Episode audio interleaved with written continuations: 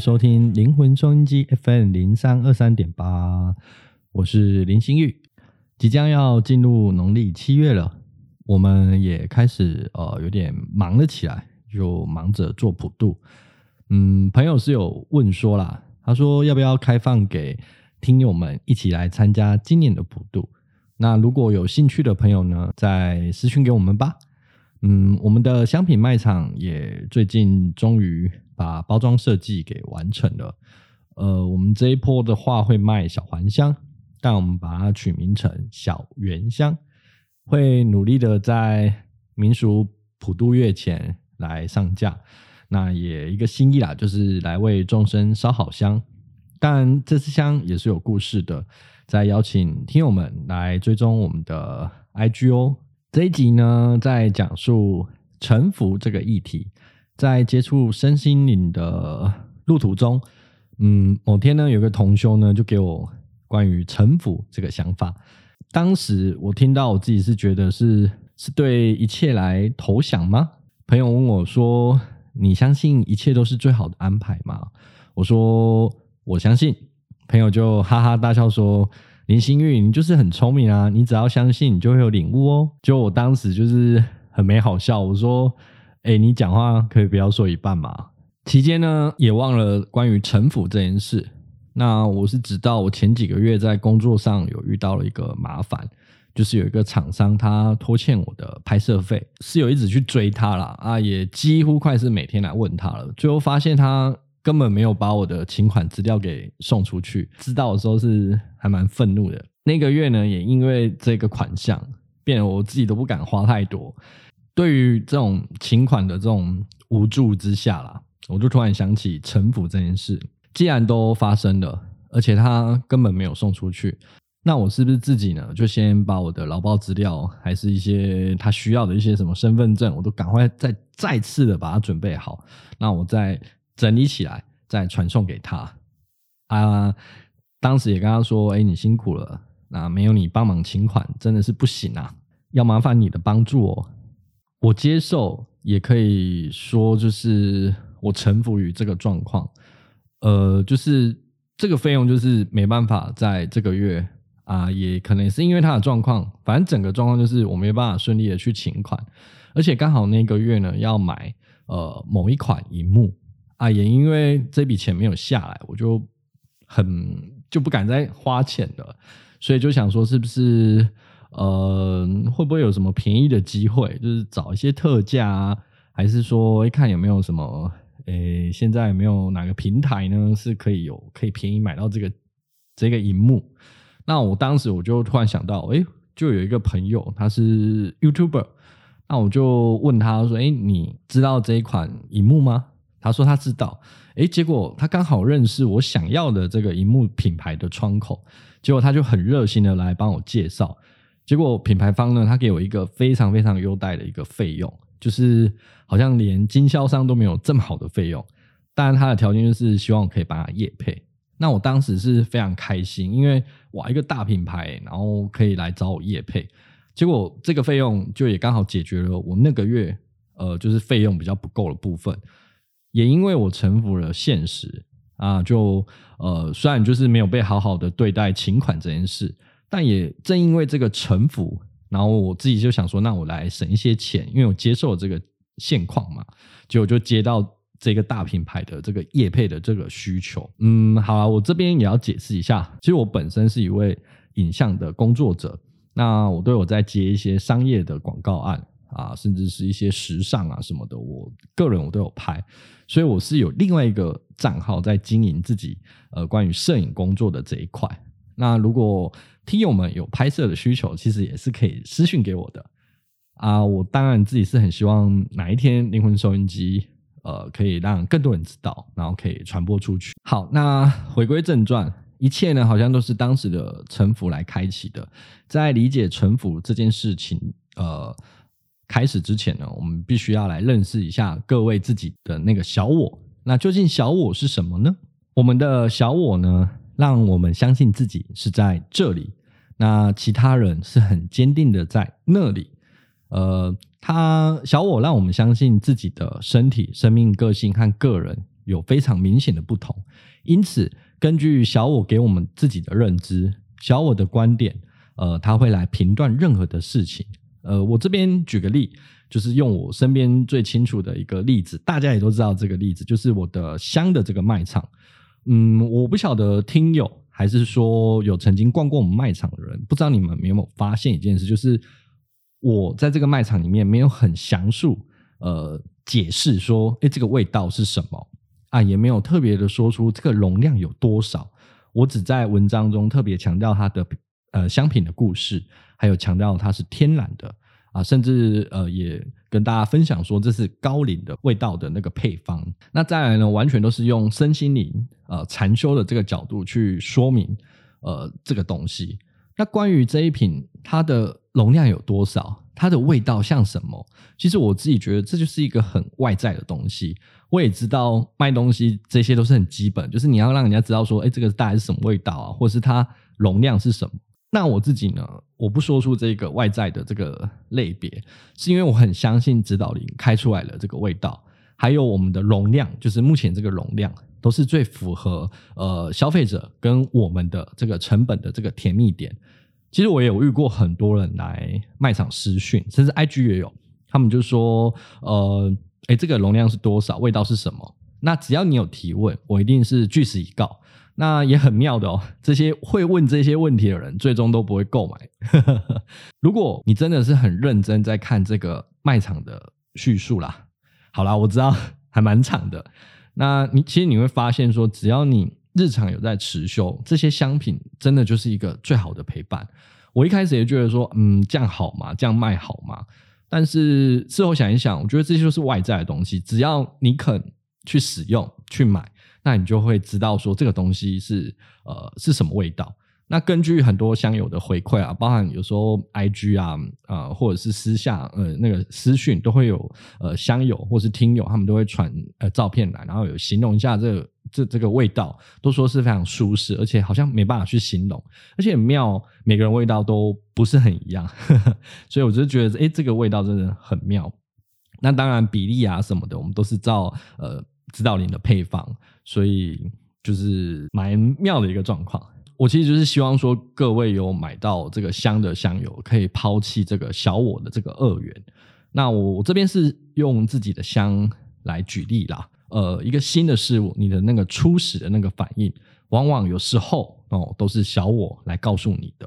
小我的世界呢，如果就是用我的卖场来举例的话，那它就是很像就是。啊，我这个容量啊，这个价格，这 CP 值到底好还是不好？值值得还是不值得？其实小我的世界就是一个二元对立的一个对立性。例如说，呃，正确跟错误，好或坏，漂亮跟丑，以及神圣还是有罪。那不是爱就是恨，用这样的呃滤镜来过生活。生活在二元性中，我们都会为自己创造非常多的苦难。呃，因为我们好像不会对，呃，不再对生活来敞开。相反的，我们的生活用审判、谴责和恐惧为我们的出发点，用这个当做自己的中心思想。结果呢，我们疏远了，然后摧毁我们自己去认为这个的不好或是错误，还有呃，这个人犯错。那保护我们自己对于正确还有呃圣洁、神圣的这个想法。我们越是深深的陷入在二元性，我们就会呃遇到很多一些低频的一些情绪，例如说嫉妒啊、愤怒、呃抑郁，然后偏执、焦虑，还有焦躁，好像要切断呃你眼中的这个看不顺眼的别人，然后你在做这件事情，你在发出这个想法的同时，其实你也在切断自己的包容，反而对自己真正真实内在所欠缺的，然后压抑。而且否认这些我们自己内在的这些负面的这些存在。由于呃，你只去压制它这个呃压抑的这个能量，它就很像就是在阳光中，它就照射不到那个暗影的这个小我。而且在这个暗影的部分，它会就它就会变得越来越扭曲，甚至是枯萎。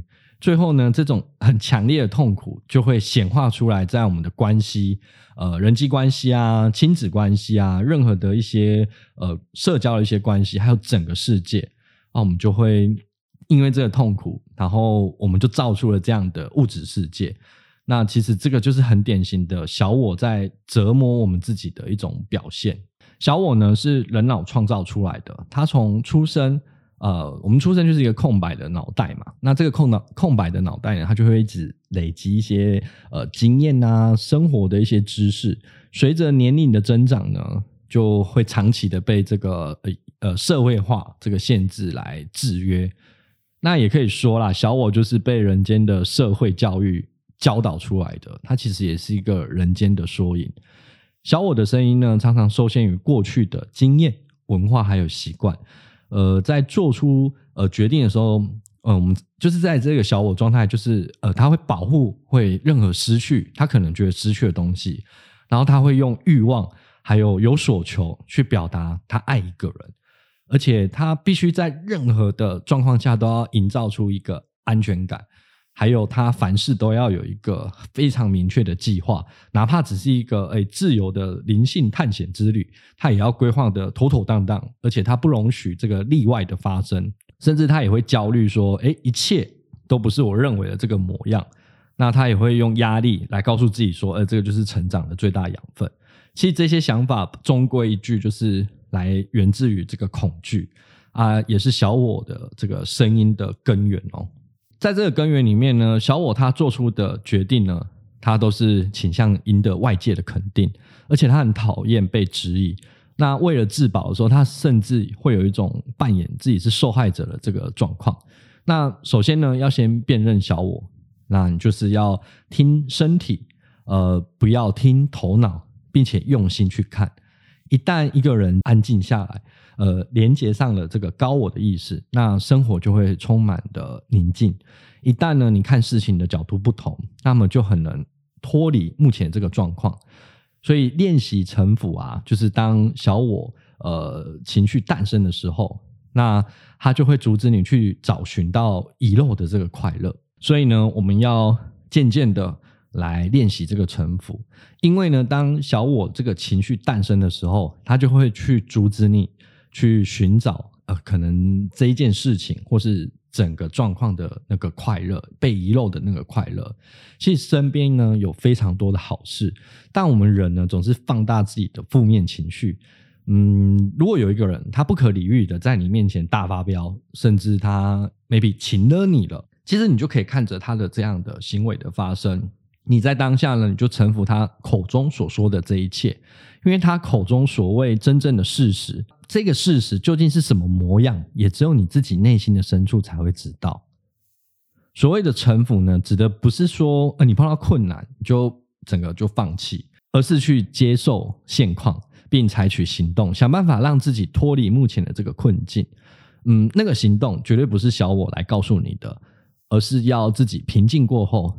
滤出来自己的内心的这个声音，那城府呢？它并不意味着说你不用尽全力，然后你不要去跟人家竞争，或是你不要去付出。它意味着是你愿不愿意抛下你的抵抗。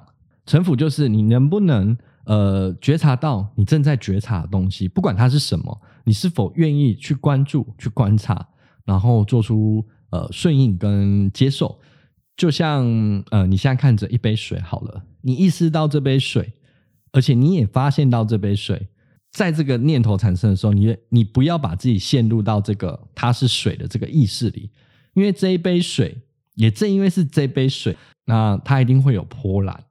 那如果我们只预设它是水，那么它在这里的这个细细的这个波澜，你就会被呃它只是水的这个样貌给框住了。你眼前的这一刻，这个波澜并没有让你有烦恼。而是因为你自己这一刻让自己烦恼了。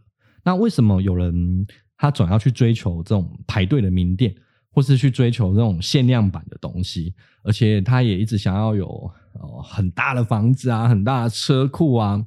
假如这些人他都是充满喜悦，而且他自己有一个内在很强大的这个巨大这个能量，那其实他就不用担心什么。你感觉始终不好。那是因为你内心始终都不平静，所以你才要靠这些东西来填补。你把每一件困扰你的事情都存在你的脑中，然后在遇到呃类似相同的事情的时候，再把你这些存好的这些小我的经验，然后来回馈，然后想要来弥补，千万不要用弥补的心态来呃补偿这些困扰，而是接受这些困扰，你也允许这些困扰来发生。如果你是一个很喜欢哭泣的人，呃，也请尽量的哭泣，因为唯有臣服在眼前，掉下的那个眼泪就是最好的治愈圣水哦。嗯，关于啊，有一些同修呃朋友，他们都会来问我说：“哎，工作你又要工作又要修行，然后说该怎么去平衡？”我还记得指导林在某次分享智慧给呃朋友的时候，他说：“你不要因为这场灵性的聚会。”你没有参加到，你就很自责。那在灵性的场合里，你来参加，你还去想着说：“哎，那我现在去工作该有多好，我可以赚钱有多好？”又或者是说，你在工作的时候想着说：“哎呀，我早早应该要去参加那个灵性的这个聚会。”嗯，如果你有这样的心态，你就是顾此失彼。你反而要做的是，你要顺应每一个现在该怎么去做的这个状况，然后去顺应。那顺应它相生的就是臣服当下。我在 YouTube 呢有看见关于沉浮实验的作者，他有分享，他说他从来不是为了什么赚钱的目的去做生意，他只是试着呃来为每一个人来服务啊，有这样的心态，你的事业呢自然就会越做越好。不管是呃工作跟修行，在做任何决定之前呢，请你先让自己停顿三秒钟，请小我离开，你只要去经历就好了，因为生命呢它都安排好了。因为我向生命臣服了，生命是我的老师，生命会把我的小我给解离。人呢，只要减去头脑，那就是灵性的。臣服它是会显化的，只要活在当下，就只有这一刻，然后你去体验那一刻。嗯，关于臣服这件事，就是其实我们自己，呃，可能此刻这个现在这个当下，甚至听完呃我们的节目，听完我的声音，你马上就可以改变的。嗯，不要等到你觉得那个，哎，那那那个恶劣的人，他怎么没有去改变？然后那个人怎么样？其实当下就是你马上就可以改变。而我有听过一个演讲，也是关于城府的。演讲者他说呢，他对于城府的体现，就是让呃别人来插他的队。嗯，他在超市购物的时候呢，他只要看见妈妈带着小孩，他都会很亲切的发出一个呃邀请。呃，发出一个善念吧。他说：“嗨，你们可以排在我的前面哦。”即便是这样简单的善意，他说他遇到人了，他那个眼睛都会瞪大，然后有点不可思议。那马上就会说：“啊，谢谢，谢谢。”也因为这个动作，就是诶那个进入队伍的这个状态，你会发现整条队伍都动了起来。那这个能量场它也转动了，而且是由你来发起的。小小的善行就能改变世界。嗯，发生事情呢，不要去抱怨，请试着去体验。当开始臣服的时候呢，一切事情就会自然而然的来发生。呃，也尽量不要对生活中的细节啊，就事事来过问，而是要与他们一同来流动，并在各种的环境中来学习，拒绝让这个恐惧来掌握你的人生。佛法有一句话讲得很好啊，他说：“慎默念过去，亦勿怨将来。”过去式已灭，未来复未至。不要去跟已发生的事情来做抵抗，因为没有人可以控制事情不要去发生，我们也无法让已经发生的事情来消失。但我们永远有权利要选择丢掉，还是紧握心中的这些困扰。事件呢，它无法决定你会不会快乐，因为它只是一个事件。决定你会不会快乐的人呢，是你自己。臣服。并不代表说被动的去放弃争取，或者是就是啊直接躺平什么都不做，而是放下对已发生的事情的执着啊，还有抵抗，那去了解到事情的发生，呃，并不受人为的控制，我们能掌握的只有自身的感受。那用这个自身感受所做出的这个决定，不要让心中的这些困扰啊，就是那个小我，然后去影响你看见呃生命中还有更多美好的事。也因为这一集呢，我收集了一些资料啦，然后就边做资料，然后把它打成讲稿。那也了解自己这一路的一些城府的关于城府的一些学习。那其实，在做完这些资料的时候，心中很久很久没有这种平静感。我眼前呢，其实最真实的，目前最真实、最新发生的一个状况就是，呃，我新买的一台车，它的涡轮坏掉了，然后它维修了已经快几乎快半个月。身旁有几个热心的朋友就建议我说：“哎，你就去呃跟原厂去吵说你要换一台新车啊，那那个车厂真的是很逊呢。”这样，但我在整个修车的这个过程，我就保持一个平静，因为我就想说，那就把车子交给专业的这个车厂来判定。那也有一位中间人，就是算是朋友啦，他很认真的在帮我跑这个过程，因为我那阵子真的还蛮忙的，我就委托他。我自己的直觉在告诉我自己说，这件事一定会有一个很好的结果。果然呢，呃，车厂维修完毕，然后他也给了这个零件的这个部分，呃，是那种要更换的零件哦，他直接给一年的保固。那这个中间呢，因为中间一点小疏忽啦，还有他之前呃的一些状况，然后他就他他就一直跟我道歉啊，没有关系啊，就是我也忙嘛，哎，我也麻烦你这样。那他其实他这在这个过程里面，他都一直跟我保持联系。那我牵车的那一天呢，我就是在那个那个中间人的，就是这个朋友的那个车场，我就他先把我牵回去，所以我看到他我就亏他一下，我就说，哎、你看我的车都是这样吧，好事多磨。然后他就整个大笑，他说，哈哈，对啊？你的车怎么这样？别人的车都没事，你的车就特别有事。他那种开心的笑呢，他就他就说，他说就是要帮你等牵车这件事。然后他在晚上的时候，他在车厂，呃，他的二手车厂接到一位客人。那这位客人呢，就是很喜欢他某一部车。那他马上就是说，那他回去找他朋友，跟他朋友一起来看，因为他的朋友好像比较会看车吧，就直接要来他这边看车，而且他也准备好现金，还要来输赢哦，就是直接好像有一个交易成功的一个机会。那我就跟他说。哇，真的是超恭喜你的，就是可以卖出一台车，价格上啊什么，你自己都觉得还不错。然后他最后就跟我说，好险我们没有去跟那个厂商大吵大闹。我说对啊，就是顺顺的让它发生，这样就好了。生活中呢，我们随时随地都要学习臣服。我就是告诉自己说，我就是好了，我就臣服我的车，它一直在 坏同样的地方。那位朋友呢，他也臣服呃我的状况，他也很，他也觉得说啊，你的车怎么都这样，然后又必须要帮我跑。那我们彼此有了这些城府，呃，我换来的是什么呢？我有更安全的延长保固，而且是零件哦，就是车子零件，一般车厂是不会保固的吧？但他就给我一年的保固，就是只要坏掉，他就是马上帮我换新的，而且修到好。那他呢？他就是接到了一个拿现金来买车的人，嗯，认识小我，然后接纳呃小我的发生，接着接受眼前。臣服发生的任何状况，臣服绝对不是什么都不做，相反的，就是要遇到，就是遇到状况以后，呃，我要知道我臣服的是什么状况，并且做出反应。只要有改变，马上呢就能脱离你觉得哇，我的人生很不顺的这个状况。那么今天的节目就到这边喽。那这一集的参考资料其实蛮多的，我就在做这一集的时候，本来要上架了，结果发现诶关于城府这个这个这个议题，然后还有一些找到一些资料，我觉得诶越做越有心得，所以我就让自己慢了下来。好，就也是城府这个状况，就是城府到我吸收到很多的知识，就是我之前没有学到的。那也欢迎大家可以点开呃我们节目后面的那个节目资讯卡，可以点开来看，我会把链接来附上去。那如果有喜欢我们的节目，也非常欢迎追踪我们的 IG 哦。我是很需要对金钱臣服的林心玉。好了，就是臣服顺应啊，一切都是最好的安排。好的，那我们下次再见喽，大家拜拜。